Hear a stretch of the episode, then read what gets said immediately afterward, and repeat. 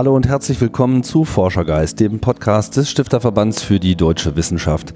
Mein Name ist Tim Prittlaff und ich begrüße alle hier zu Ausgabe Nummer 60 unserer Gesprächsreihe über Wissenschaft und wissenschaftliche Fragestellungen. Und ja, eine der umfangreichsten und wichtigsten Fragestellungen, die die Wissenschaft, glaube ich, derzeit so äh, bearbeitet. Mit der setzen wir uns heute auseinander. Es geht um Klima Wandel und die Klimaforschung und wir wollen auch auf äh, ein paar damit verwandte Disziplinen schauen und dazu bin ich nach Potsdam gefahren ans Potsdamer Institut für Klimafolgenforschung und begrüße meinen Gesprächspartner Stefan Rahmsdorf. Schönen guten Tag. Schönen guten Tag. Herr Rahmsdorf, Sie sind äh, hier ähm, ja, als Klimaforscher, wie wahrscheinlich so viele, äh, engagiert, sind aber selber äh, Ozeanograph und Paläoklimatologe. Das sind natürlich tolle Namen. Wie lange braucht man, bis man die richtig aussprechen kann? Fünf Minuten. Fünf Minuten, okay. die sind gleich durch, da habe ich ja noch Hoffnung. Sagen Sie doch vielleicht mal kurz was zum Potsdamer Institut und ähm, wie es sich hier äh, aufstellt in dieser ganzen Thematik. Ja, das äh, Potsdam-Institut ist fast einzigartig auf der Welt, weil es Forscher aus ganz unterschiedlichen Forschungsbereichen zusammenbringt. Nicht nur Naturwissenschaftler, sondern eben auch Sozialwissenschaftler um eben dieses Themengebiet Klima möglichst umfassend abzudecken, von der Grundlagenforschung bis hin zu der Frage, was können wir jetzt eigentlich dagegen tun? Also wir haben auch viel ökonomische Forschung, die sich mit dem Umbau des Energiesystems befasst, um eben die Emissionen auf Null zu bringen, was ja in dem Pariser Abkommen 2015 von der Weltgemeinschaft, von allen Staaten beschlossen worden ist. Und äh, das braucht natürlich auch viel Forschung, um zu gucken, wie macht man das. Und natürlich der ganze Bereich Klimafolgen, das heißt die Auswirkungen der globalen Erwärmung auf Ökosysteme, auf die Landwirtschaft, äh, auf die menschliche Gesellschaft insgesamt, äh, wird an unserem Institut bearbeitet. Das heißt, das Ziel war hier explizit so eine interdisziplinäre Gruppe aufzustellen? Genau, es ist ein interdisziplinär orientiertes äh, Forschungsinstitut und äh, bei einem internationalen Ranking der Thinktanks im Umweltbereich sind wir übrigens im vergangenen Jahr auf Rang 1 weltweit gekommen. Mhm. Wie sind Sie denn selber in dieses Thema gekommen? Was hat Sie denn früh äh, angetrieben, in die Wissenschaft zu gehen? Ja, ich wusste erstaunlicherweise schon als Zwölfjähriger, dass ich unbedingt Wissenschaftler werden möchte und äh, habe auch seither nie äh, daran gezweifelt. Das war für mich äh, wie eine Berufung, die mir schon als Kind ganz klar war. Und äh, ich wollte eben irgendwie Naturforscher werden und äh, anfangs äh, habe ich mich sehr stark für Astronomie interessiert und ich habe übrigens auch meine Diplomarbeit in der Kosmologie mhm. gemacht äh, nach meinem Physikstudium. Mhm. Und dann äh, wollte ich mich aber etwas irdischerem zuwenden, weil Astronomie ist ja wirklich schön und gut, aber es ist eben doch irgendwie eine akademische Elfenbeinturmforschung, die jetzt nicht so die unmittelbare Relevanz für uns Menschen hat. Und ich konnte mir jetzt schwer vorstellen, meine ganze Arbeitskraft eines ganzen Lebens äh, auf äh, das nur zu verwenden, weil ich dachte, ich möchte eigentlich was Nützliches machen für die Menschen. Und die Meere, die haben mich auch schon immer seit Kind auf fasziniert. Ich äh, war von meinem sechsten bis zwölften Lebensjahr in Holland, äh, bin dort in der Nähe von der Nordseeküste aufgewachsen und war immer am liebsten am Strand und so bin ich dann auch auf die Meeresforschung gekommen. Mhm. Ähm, da waren Sie dann auch unter anderem in Neuseeland, glaube ich, äh, in der Ausbildung, oder? Ich bin nach dem Physikdiplom an der Universität Konstanz nach Neuseeland zum Promovieren gegangen und äh, war dort eben vier Jahre lang. Mhm. Hat Ihnen das geholfen, so viel international unterwegs zu sein? Auf jeden Fall. Also ich hatte vorher auch schon ein Auslandsjahr in Wales gemacht äh, und dort Ozeanographie studiert und das würde ich natürlich jedem Wissenschaftler empfehlen, Auslandserfahrungen zu sammeln, weil da profitiert man sein Leben lang von. Mhm. Aber das Physikstudium war jetzt auch nicht für die Katz. Überhaupt nicht, weil physikalische Ozeanographie ist ein Anwendungsgebiet der Physik und äh, die ich vertrete ja auch hier in der Lehre an der Universität Potsdam äh, die Ozeanographie und äh, da stehe ich an der Tafel und äh, leite die Grundgleichungen her. Das sind die Navier-Stokes-Gleichungen, die jedem Physiker vertraut sind und physikalische Gleichungen, äh, Impulserhaltung, Wärmeerhaltung äh, bestimmen eben auch die Zirkulation im Ozean und auch in der Atmosphäre. Gehen wir doch mal kurz auf die Ozeanographie. Also seit wann ist denn das so eine eigene wissenschaftliche Disziplin? Ich bin jetzt kein Historiker, aber ich würde sagen, eigentlich so seit dem 19. Jahrhundert äh, gab es ja so die ersten ozeanografischen Forschungsfahrten, die speziell darauf angelegt waren, Messdaten aus den Weltmeeren zu sammeln. Und so Anfang, Mitte des 20. Jahrhunderts äh, wurden auch so die ersten ähm, ja, die wichtigen ozeanografischen Erkenntnisse gesammelt. Also es gibt so ein altes Lehrbuch äh, von Herrn Defand, äh, das stammt, ich glaube, aus den 1920er oder 30er Jahren, von dem ich auch noch ein Exemplar bei mir stehen habe. Und dann natürlich berühmte äh, Ozeanographen wie Henry Stommel, Walter Monk, die haben so Mitte des 20. Jahrhunderts die theoretischen Grundlagen zum Verständnis der Ozeanzirkulation, zum Beispiel zum Golfstromsystem gelegt. Mhm. Aber da ging es ja im Wesentlichen erstmal um die Schifffahrt, nehme ich an, oder? Zu verstehen, wie die Meere an sich erstmal ihre Kräfte entfalten. Richtig, also frühe Erkenntnisse über den Golfstrom zum Beispiel kamen von einem amerikanischen Postmeister namens Maury, der sich Gedanken gemacht hat, äh, warum die Postschiffe äh, aus Europa äh, eben in die eine Richtung wesentlich schneller vorankam als in die andere äh, und äh, hat eben dann festgestellt, dass äh, wenn man versucht, gegen den Golfstrom und Nordatlantikstrom anzusegeln, dass es dann ziemlich mühsam ist, äh, von Europa nach USA und umgekehrt viel, viel schneller geht. Und er hat die erste Karte des Golfstroms gezeichnet und daraufhin hat man eben die Post äh, und die Schifffahrt wesentlich verbessern können, weil man dann danach eben weiter südlich mit den Passatwinden über den Atlantik rüber ist und dann weiter nördlich mit dem Golfstrom wieder zurück. Und gab es schon auch ein Verständnis dafür, warum das so war? Das kann ich jetzt gar nicht genau sagen, zu welchem Zeitpunkt man erkannt hat, dass der Golfstrom durch die Winde angetrieben wird. Das ist natürlich ein naheliegender Gedanke, nur dass äh, der Laie, und das sehe ich auch bei meinen Studenten immer wieder, sich da eine falsche Vorstellung macht, wie dieser Antrieb äh, durch den Wind funktioniert. Denn der Laie denkt natürlich, der Wind treibt das Wasser so gerade vor sich her in die Richtung, äh, in die der Wind bläst. Das ist aber auf einer rotierenden Kugel, wie es die Erde nun mal ist, eben gerade nicht der Fall, sondern das Wasser bewegt sich senkrecht zur Windrichtung. Und die entscheidende Gleichung, das entscheidende physikalische Gesetz, was diese äh, Golfstromzirkulation bestimmt, ist die Drehimpulserhaltung, die auf einer rotierenden Kugel eben nicht so leicht äh, einzuhalten ist. Mhm ich will jetzt gar nicht so sehr jetzt äh, historische Daten äh, messerscharf festlegen. Ich habe nur so äh, die Wahrnehmung gehabt, dass die ganze Meereskunde irgendwann dann mal auch im Mittelpunkt des Klimas und der, der Meteorologie natürlich auch stand, dass man quasi entdeckt hat, wie maßgeblich die Ozeane zum Gesamtklima- und Wettergeschehen der Welt beitragen. Ja, die Ozeane haben mehrere sehr starke Wirkungen auf das Klima. Und äh, einmal ist es natürlich die Wärmespeicherung in den Ozeanen. Die führt vor allem zu einer zeitverzögerten oder, oder langsameren Reaktion auf äh, Klimaveränderung an der Oberfläche, weil es natürlich eine Zeit dauert, um Meerwasser zu erwärmen.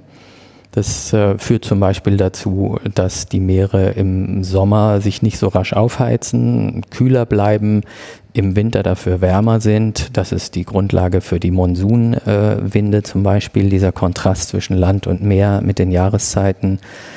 Dann gibt es äh, den Transport von Wärme. Da sind wir dann zum Beispiel bei dem Golfstromsystem, das riesige Wärmemengen in den Nordatlantik transportiert und dafür sorgt, dass der Nordatlantik eben wesentlich wärmer ist, etwa 5 Grad wärmer als der Nordpazifik auf äh, gleichen Breitengraden. Ähm, damit mit Golfstromsystem meine ich jetzt in diesem Fall äh, nicht den Golfstrom selber, der ja hauptsächlich windgetrieben ist, sondern die äh, Umweltbewegung des Nordatlantik. Das ist eine große Umweltzirkulation, wo das Wasser an der Oberfläche nach Norden strömt, dort die Wärme an die Luft abgibt und dann, weil das äh, kalte Wasser dann schwerer wird, in die Tiefe absinkt und als kalter Tiefenstrom zurückfließt. Da können wir sicher nachher noch mehr drauf kommen. Eine dritte sehr wichtige Funktion des Ozeans im Klimasystem ist die Speicherung von Kohlendioxid, denn der Ozean hat von dem äh, vom Menschen verursachten Ausstoß von Kohlendioxid etwa ein Drittel aufgenommen bisher. Und ohne diese große Aufnahmefähigkeit der Ozeane äh, würde der CO2-Anstieg eben noch äh, wesentlich rascher ablaufen, als es ohnehin der Fall ist und damit auch die globale Erwärmung wesentlich rascher ablaufen. Seit, also seit wann weiß man das? Ist das jetzt sozusagen eine Erkenntnis von letztem Jahr oder äh, weiß man das eigentlich schon seit 30 Jahren? Die ganze äh, Debatte um den Klimawandel, ich würde nicht sagen, dass sie jetzt neu ist, sondern sie ist ja natürlich jetzt äh, in den letzten Jahren immer stärker auch in die Aufmerksamkeit der Öffentlichkeit gekommen. Vielleicht noch nicht in dem Maße, wie es das äh, verdient. Aber ich kann mich erinnern, dass im Prinzip so ab den 80er Jahren diese Darstellungen zugenommen haben, dass diese Erkenntnis überhaupt erst dann so gereift ist oder war das im Prinzip schon immer klar? Also diese Grundfakten, dass der Ozean Wärme speichert, dass er Wärme transportiert, die waren äh, letztlich auch schon im 19. Jahrhundert klar. Auch die ersten Ideen äh, über diese atlantische Umweltbewegung, die Tatsache, dass es kaltes Tiefenwasser gibt, wenn man äh, 2.000, 3.000 Meter tief schaut, was von den Polen her strömt, äh, die wurde schon durch Messungen von Sklavenschiffen, die Sklaven nach Nordamerika rüber transportiert haben, äh, damals gezogen. Also das ist eine sehr alte Erkenntnis. Die äh, Erkenntnis, dass äh, der Mensch das Klima erwärmt, äh, geht übrigens auch auf das 19. Jahrhundert zurück. Also der schwedische Nobelpreisträger Svante Arrhenius hat zum Beispiel in einer berühmten Arbeit 1896 zum ersten Mal ausgerechnet, wie viel globale Erwärmung eine Verdopplung der CO2-Menge in der Luft bringen würde. Er kam damals auf vier bis sechs Grad. Heute wissen wir, dass es etwa drei, um die drei Grad liegt. Diese Erwärmung bei CO2-Verdopplung. Und äh, Arrhenius äh, fand das übrigens eine, eine tolle Sache und äh, hat vorgeschlagen, Kohleflöze anzuzünden, um möglichst schnell diese Erwärmung hervorzurufen. Ähm, er, er, war Schwede. Ja, achso, ähm, er war es kein. Er fand es wahrscheinlich eine gute Idee, wenn das Klima etwas wärmer würde und hat die Folgen, die sich daraus ergeben, zum Beispiel Meeresspiegelanstieg und so weiter, offenbar nicht so richtig mitgedacht. Und äh, dann in den 1930er Jahren äh, hat Callender, ein britischer Forscher, zum ersten Mal Temperaturmessungen aus aller Welt kombiniert und äh, gesehen, da gibt es einen äh, gewissen, damals noch sehr schwachen Temperaturanstieg und hat das schon in Zusammenhang mit der gestiegenen äh, CO2-Konzentration äh, durch Emissionen äh, durch den Menschen in Verbindung gebracht.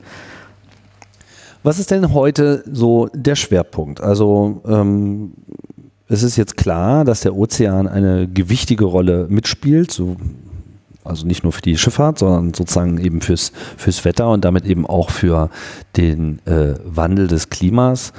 Wie ist die Ozean, Ozeanographie aufgestellt?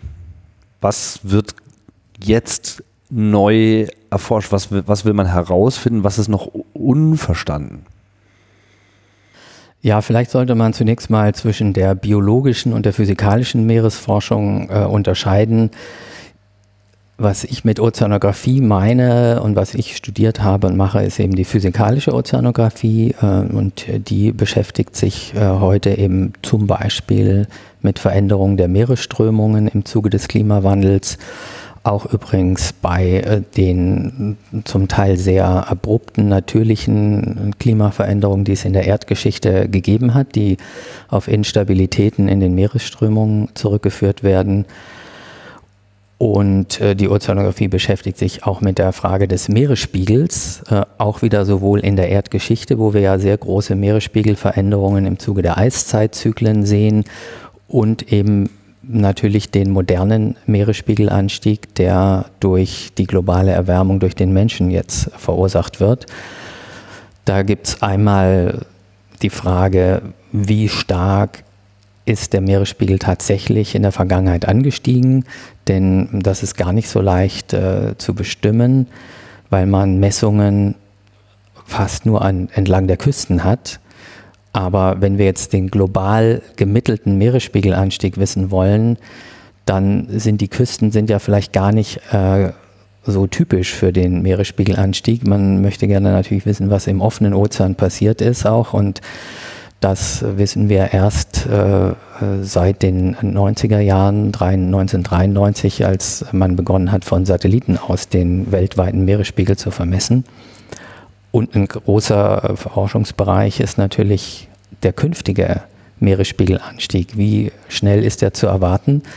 Und da sieht man auch wieder den interdisziplinären Aspekt, äh, selbst bei einer einfachen Frage wie Meeresspiegelanstieg, weil da geht es einmal um eine typische ozeanografische Frage, nämlich wie rasch erwärmen sich die Meere. Das führt zu einer thermischen Ausdehnung des Meerwassers und damit zum Meeresspiegelanstieg. Aber Jetzt wären auch die Kontinentaleisforscher natürlich da gefragt, weil das Schmelzen von Gebirgsgletschern und den großen Kontinentaleismassen auf Grönland und der Antarktis einen äh, sehr wesentlichen Beitrag zum Meeresspiegelanstieg leistet. Dann sind die Forscher, die äh, sich mit den Landoberflächen beschäftigen, auch gefragt, weil die Wasserspeicherung an Land und äh, im Boden und unter den Boden eine wichtige Rolle spielt. Und es gibt einen menschlichen Beitrag zur Absenkung des Meeresspiegels, weil wir immer mehr Wasser in Stauseen speichern. Und da würde man vielleicht denken, ja, das kann ja nicht so viel sein. Ja, macht würde ich aber, auch denken. Ähm, was wir insgesamt an Stauseen jetzt auf der Erde haben, reicht aus, also um den globalen Meeresspiegel um drei Zentimeter abzusenken. Ernsthaft? Und der Anstieg bisher seit dem späten 19. Jahrhundert sind ja etwa 20 Zentimeter. Also da es wären noch drei Zentimeter mehr, wenn wir nicht so viel Wasser in Stauseen hätten. Alright. Der Trend wird sich aber nicht unbedingt in dem Maße fortsetzen. Ne? Nein, also der Bau von Stauseen ist relativ ausgereizt. Da erwarten wir eigentlich nicht, dass noch sehr große Volumina hinzukommen werden. Also einerseits, weil die Flächen quasi, die überhaupt in Frage kommen, weitgehend schon genutzt sind und andererseits, dass natürlich auch andere fragliche Umweltauswirkungen hat, solche Stauseen zu bauen. Ja, beide spielt sicher eine Rolle, aber die, die wirklich günstigen äh, Punkte, wo man einen Stau, eine Staumauer bauen kann und viel Wasser aufstauen kann, die sind eben häufig meistens schon besetzt. Alle schon gefunden.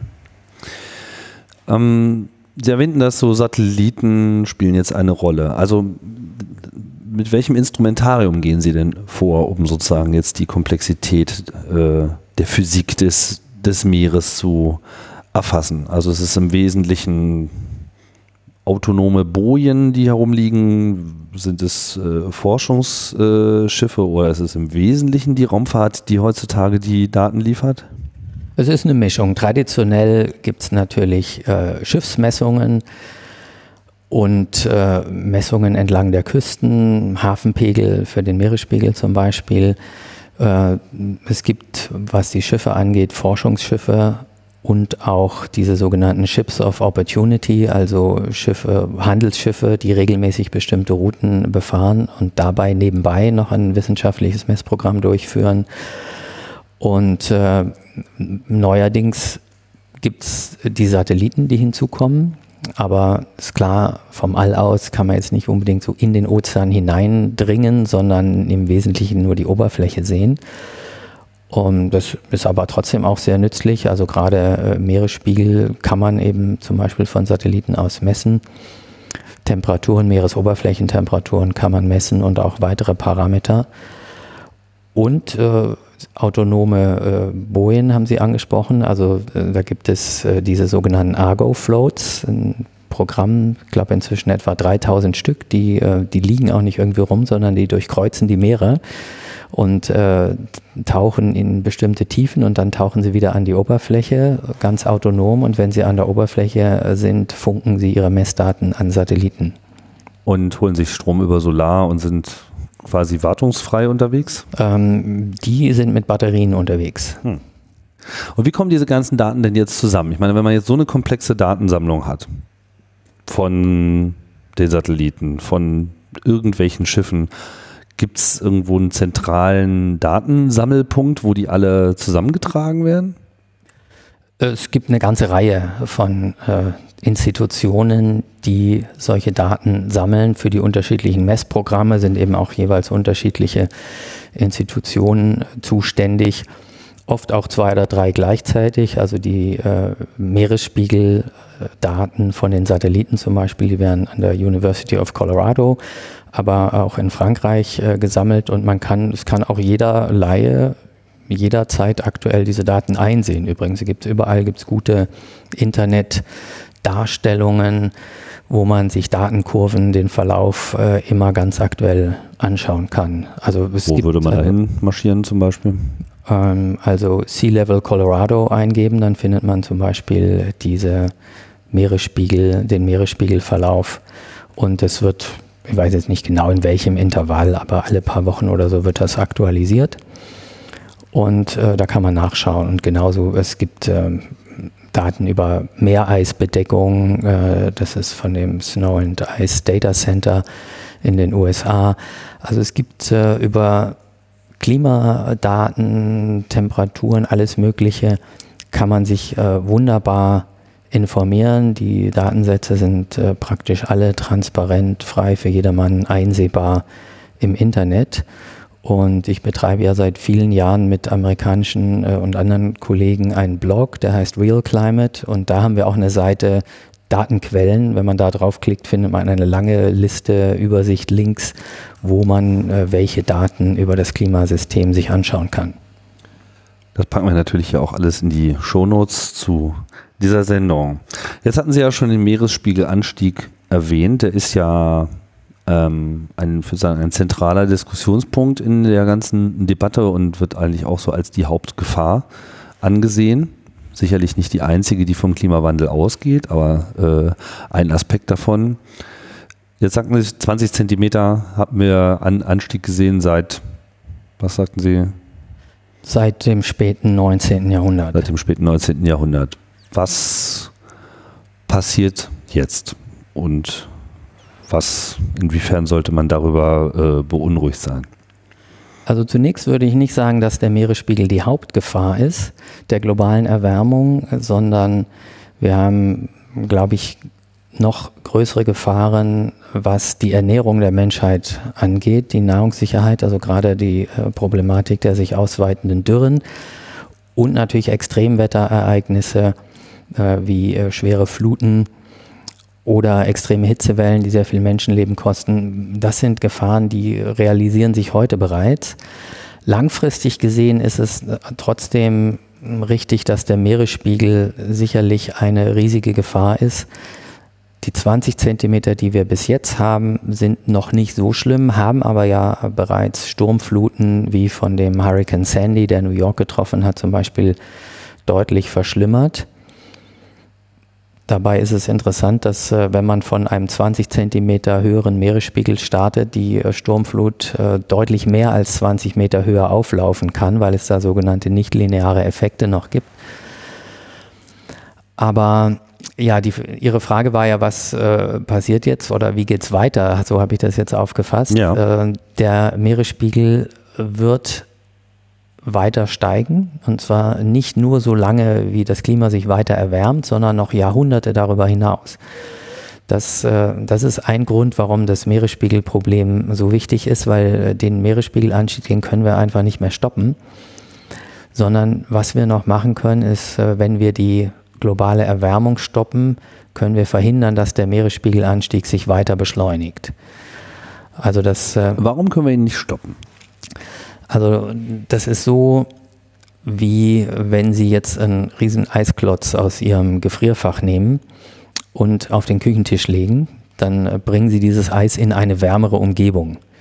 Ähm, dieses Eis wird aber immer weiter schmelzen, bis es weg ist, auch wenn die Umgebung nicht noch wärmer wird, wenn also die Temperatur in ihrer Küche dann konstant ist.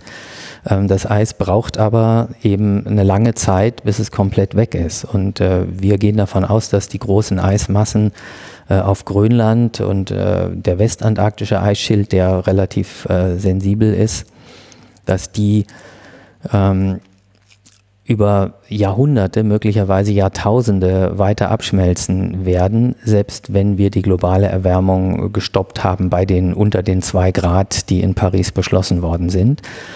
Und äh, das Grönlandeis ist genug, um den weltweiten Meeresspiegel um sieben Meter anzuheben. Die Westantarktis reicht für nochmal drei Meter aus. Und die Antarktis insgesamt äh, übrigens ungefähr 60 Meter. Wobei wir eben hoffen, dass der größte Teil der Antarktis, der ostantarktische Eisschild, weitgehend äh, stabil ist und auch ähm, bei ein paar Grad Erwärmung nicht gleich verschwindet. Aber das sieht eben bei Grönland und der Westantarktis anders aus. Und das beschleunigt ja dann auch nochmal äh, den Effekt, weil in dem Moment, wo die weißen Flächen wegfallen, ja quasi äh, sich alles noch weiter aufheizt, weil, die, weil das Licht nicht zurückgeworfen wird. Ja, das Oder ist, ist allerdings das nur so ein Nebenaspekt. Nee, ähm, das, dieser Aspekt ist wichtig für das Meereis, weil das Meereis ist dünn und die Fläche schrumpft. Und äh, wir haben ja fast die Hälfte der sommerlichen Meereisbedeckung auf dem Nordpolarmeer bereits verloren in den letzten 30 Jahren. Und da ist dieser Verstärkereffekt äh, dadurch, dass das helle Eis jetzt durch dunkle Meeresoberfläche ersetzt wird, äh, der ist ganz deutlich. Das ist der Grund, warum die Arktis sich zwei bis dreimal so schnell erwärmt in den letzten 20 Jahren äh, wie der Rest des Globus. Für die großen Kontinentaleismassen ist es zunächst mal nicht so ein Problem, weil die werden erstmal nur dünner. Deren Fläche schrumpft nicht ja. oder nur sehr unwesentlich weil diese Kontinentaleispanzer, die sind eben mehrere tausend Meter dick. Und äh, das heißt, deswegen machen die einen, einen potenziell sehr großen Meeresspiegelanstieg, weil können Sie sich vorstellen, dass wenn die Fläche Grönlands äh, 3000 Meter dicker Eispanzer, dass wenn der abschmilzt und sie das verteilen über die Weltmeere, dass das sieben Meter Anstieg ergibt und eben noch, noch mal äh, fast zehnmal so viel in der Antarktis. Aber bis jetzt beobachten wir keine nennenswerte Schrumpfung der Fläche dieser Kontinentaleismassen, sondern der Massenverlust bedeutet einfach, dass an der Oberfläche was abschmilzt und äh, dadurch wird das Eis dünner. Beziehungsweise bei der Antarktis geht es mehr um das Abrutschen von Eis ins Meer. Das heißt, die einzige Möglichkeit, dieses weitere Abschmelzen und damit das Ansteigen der Meeresspiegel zu verhindern, ist, die Temperaturen quasi wieder auf den Ursprung, auf die ursprünglichen Niveaus zurückzuführen. Damit äh, würde man tatsächlich den Meeresspiegelanstieg stoppen. Das ist aber völlig unrealistisch, äh, denn das Beste, was wir schaffen können, ist die weitere Erwärmung zu stoppen. Das liegt daran, dass äh, ein Großteil des Kohlendioxid, was wir ausstoßen, ja noch Jahrtausende in der Luft bleiben wird. Das sammelt sich dort an. Es ist nicht so, dass das wieder zurückgeht äh, oder, oder deutlich oder rasch zurückgeht, wenn wir bei Null Emissionen sind, sondern in dem Moment, wo wir bei Null Emissionen angekommen sind, wird das dann erreichte Temperaturniveau im globalen Mittel etwa erhalten werden. Abkühlen auf das vorindustrielle Niveau oder aufs heutige Niveau wird sich äh, die Temperatur nicht. Es sei denn, irgendjemand fällt noch irgendwas Geniales ein, worauf aber bisher noch keiner gekommen ist. Ja, was natürlich äh, durchaus auch diskutiert wird, sind Möglichkeiten, aktiv CO2 aus der Atmosphäre zu entfernen. Aber da, dagegen sprechen einfach diese unvorstellbaren Mengen. Also in kleinem Umfang, ja, wird das durchaus möglich sein. Es gibt ja die Möglichkeit, äh, Aufforstung zu betreiben. Aber gut, wenn man alles wieder aufforstet, äh, was der Mensch jemals abgeholzt hat und quasi die Urwälder in ganz Europa wiederherstellt und so, dann hat man vielleicht äh, 15 Prozent des Kohlendioxid wieder zurückgeholt, äh, was wir aus äh, fossilen Quellen in die Atmosphäre gegeben haben. Also man hat quasi nur den Entwaldungsanteil dann rückgängig gemacht, aber äh, den wesentlich größeren fossilen Anteil an dem zusätzlichen Kohlenstoff kann man damit nicht wegbekommen. Und äh, mehr technische Verfahren, Bioenergie mit Kohlenstoffspeicherung unter der Erde und so weiter, können zwar theoretisch auch genutzt werden, um CO2 aus der Atmosphäre herauszuholen und dann in unterirdischen Lagern wieder abzulagern, ist aber sehr teuer. Und was Bioenergie angeht, wir haben natürlich nur sehr begrenzte Landflächen. Die Weltbevölkerung wächst, äh, die möchte ernährt werden, sodass hm, da gibt es eigentlich nur das Potenzial, eine, eine gewisse kleine Ergänzung der, äh, der Emissionsminderungsmaßnahmen zu erreichen, wenn man die Emissionen nicht komplett wegkriegt, weil irgendwelche Restemissionen aus der Landwirtschaft oder so nicht wegzubekommen sind, könnte man da noch ein bisschen gegensteuern, indem man aktiv CO2 entfernt. Aber es ist undenkbar, dass man es in solchen Massen machen kann, wie wir fossile Brennstoffe verbrennen. Das klingt ja jetzt schon recht apokalyptisch, also zumindest was so die Menschheit betrifft. Ich meine, der Planet wird sicherlich überleben, der ist dann halt nur anders. So, aber wenn ich mir vorstelle, dass jetzt so mehrere Meter Meeresspiegel dazukommen, dann wird sich hier einiges ändern. Sie meinten ja, die andere Bedrohung sei vor allem die, die Wetterextreme. Was lässt sich denn heute schon äh, beobachten, was auf den Klimawandel zurückzuführen ist? Ja, was sonnenklar ist, ist, dass die Hitzeextreme logischerweise zunehmen, wenn das Klima insgesamt wärmer wird. Und äh, zwar in einem erstaunlich großen Ausmaß. Wir haben mal eine weltweite Datenanalyse gemacht über die Häufigkeit von Monatsrekorden bei der Temperatur, also so etwas wie wärmster Mai seit Beginn der Aufzeichnung, wie wir ihn ja jetzt gerade auch hinter uns haben hier. Und ähm, haben festgestellt, dass diese Rekorde fünfmal äh, so oft auftreten, als das in einem unveränderten, in einem stabilen Klima der Fall wäre. Mhm. Also natürlich treten auch ohne Klimaveränderung allein durch Wetterzufall immer mal neue Rekorde auf.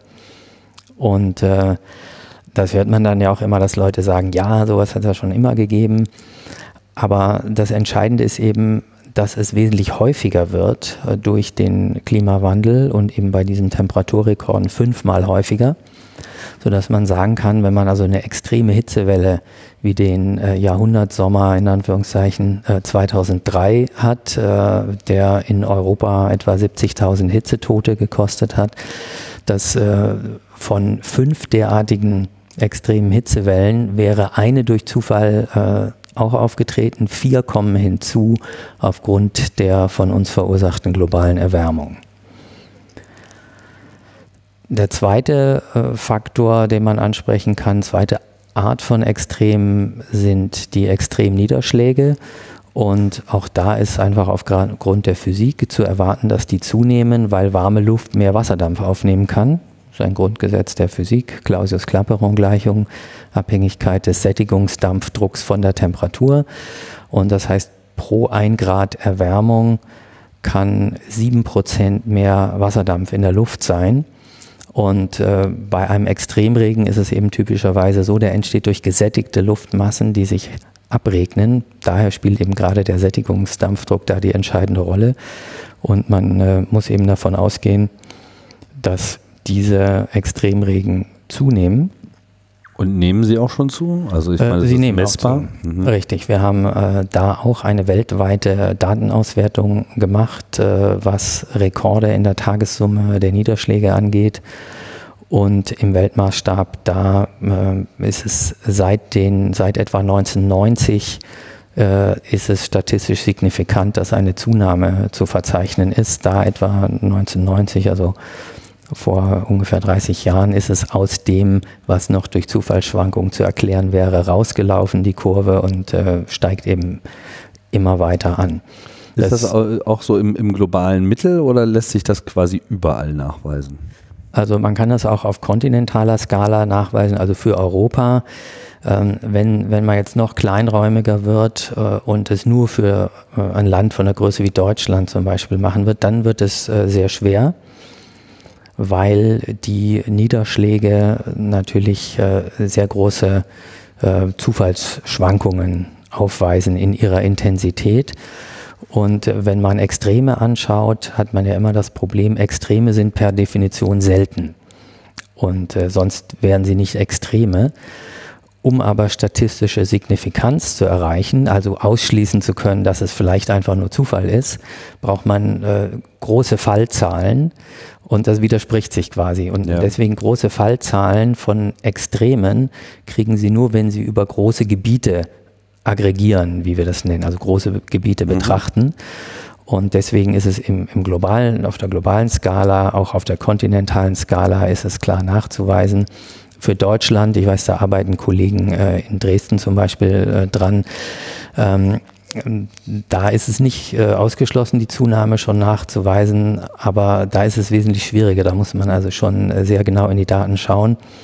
Und eben auch, äh, das macht die Sache so schwierig, äh, die Veränderungen im Messsystem mit berücksichtigen, weil äh, Wetterstationen äh, kommen hinzu, dann werden sie wieder reduziert wegen Sparmaßnahmen, sie werden automatisiert. Also es gibt auch eben solche äh, Veränderungen im Beobachtungssystem, die dann zu Scheintrends führen können. Und da muss man sehr, sehr sorgfältig äh, sich die Daten anschauen, damit man eine homogene Datenreihe hat.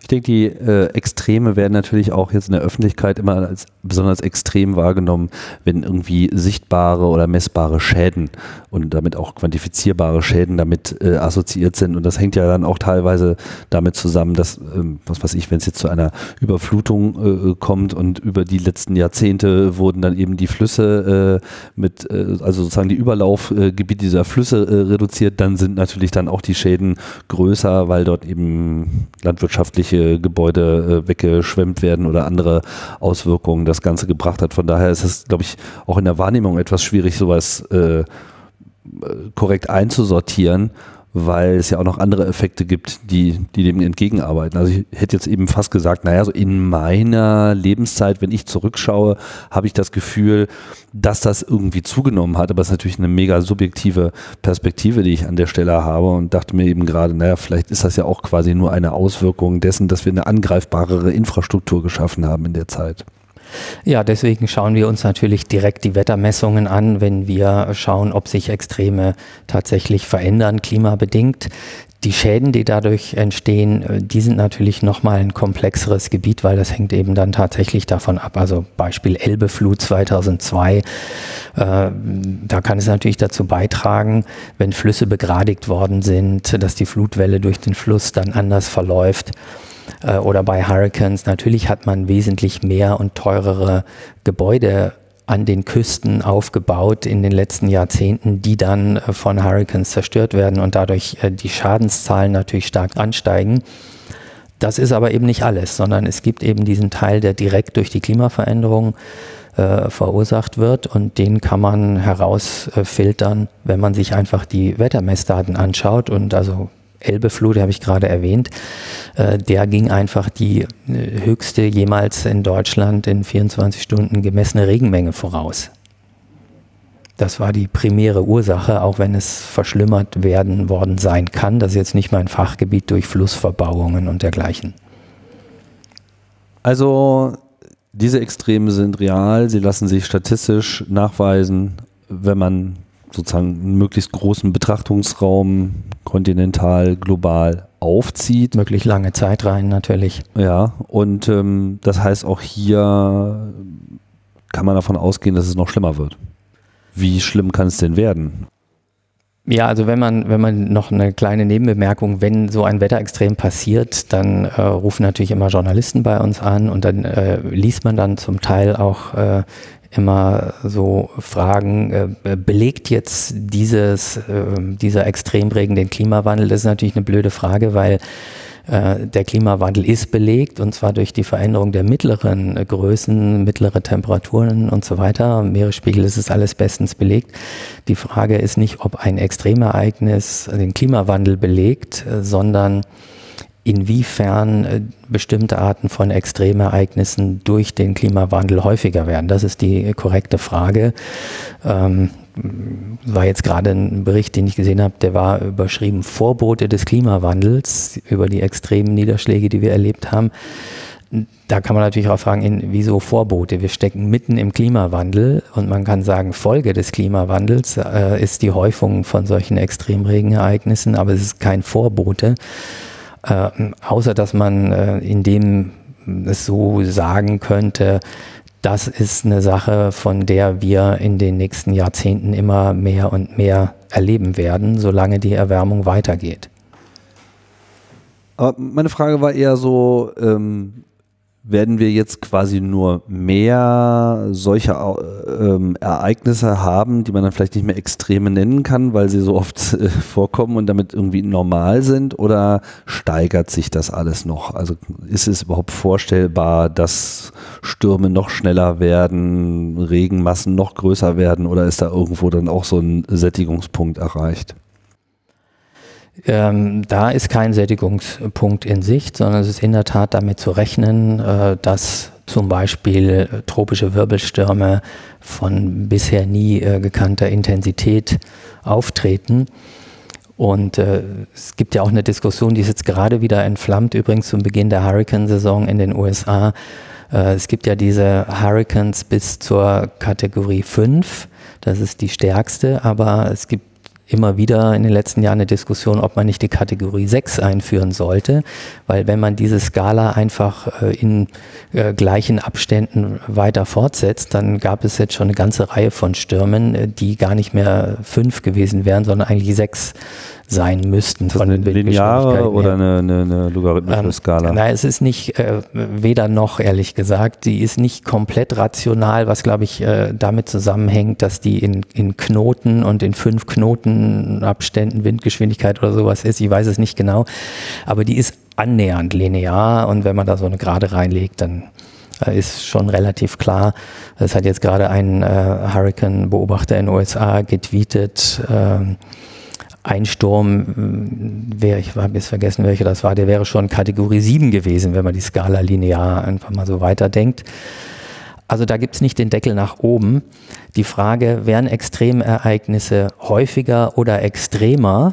Das war so ein bisschen, glaube ich, die Richtung Ihrer Frage. Das ist interessant, die wird oft gestellt, aber das ist eigentlich beides das Gleiche. Das ist äh, äh für uns als Wissenschaftler gar kein Unterschied weil es gibt immer eine Häufigkeitsverteilungskurve, die äh, zeigt, je extremer ein Ereignis ist, desto seltener tritt es auf. Also es gibt die 100-Jahresflut oder die 500-Jahresflut und äh, also ja, meine Frage war halt eher so, wenn, wir jetzt bisher ein Maximum von vielleicht 250 Stundenkilometern mhm. gesehen haben, ich weiß jetzt nicht genau, ja. wie die Zahl ist, äh, läuft es jetzt darauf hinaus, dass wir dann auch Stürme mit 500 äh, oder noch mehr Geschwindigkeiten und äh, Sättigungsgraden und an, also auch der ja. Dauer dieser Zustände sehen werden?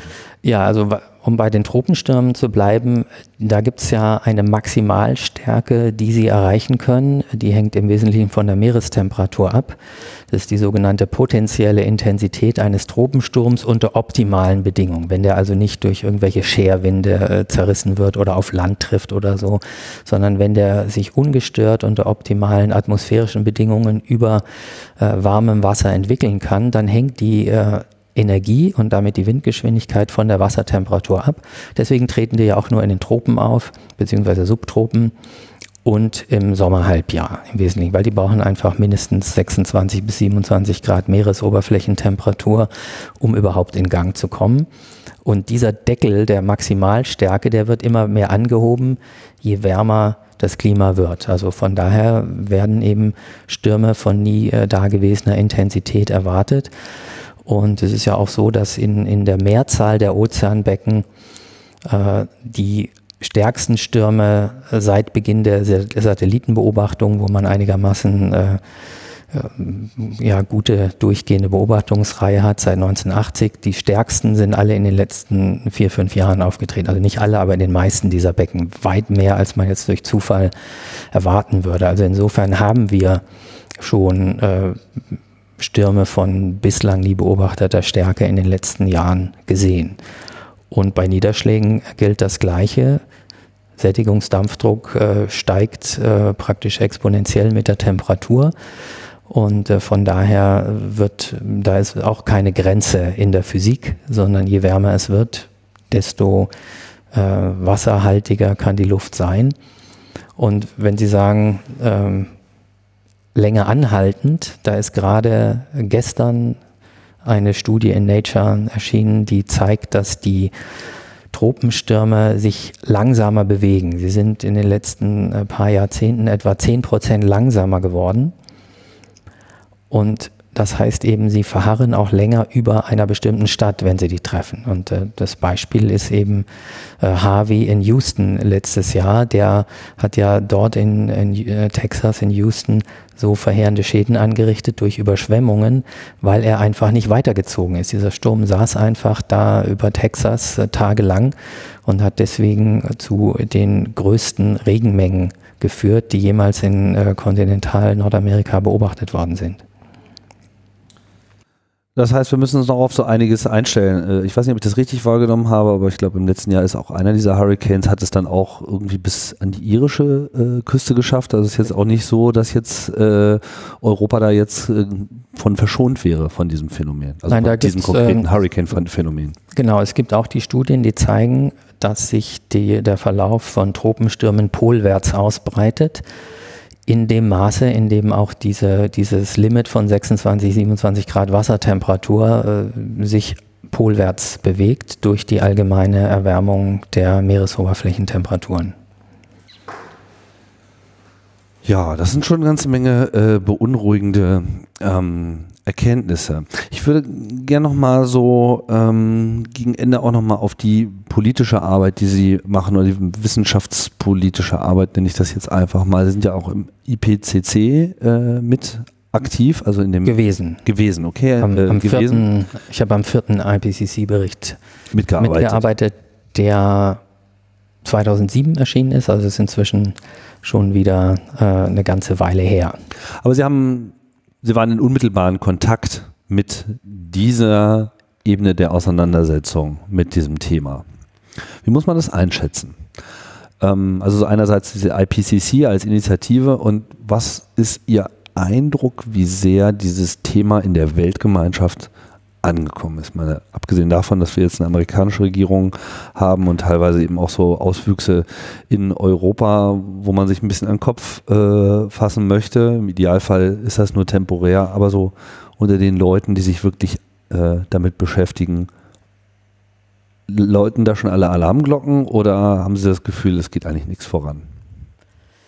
Ja, also es ist wirklich sehr deprimierend, äh, wie lethargisch und äh, extrem langsam die Menschheit auf diese existenzielle Bedrohung reagiert. Und äh, ich sage vielleicht nochmal, warum ich das für eine existenzielle Bedrohung halte.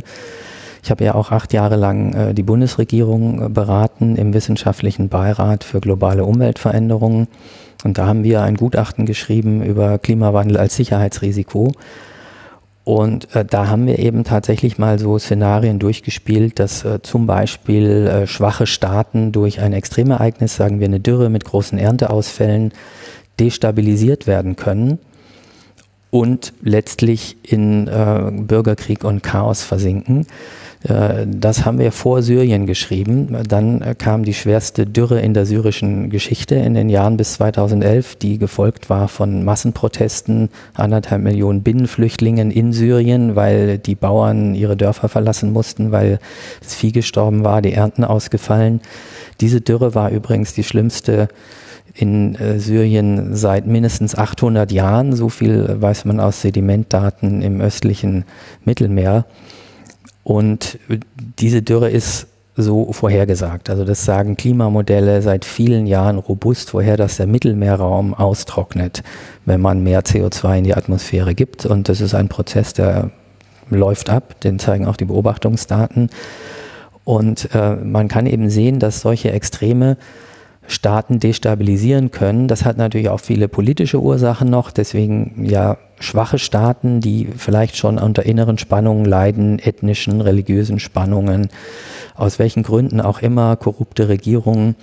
Aber die sind dann anfällig, wenn ein solches verheerendes Extremereignis äh, passiert.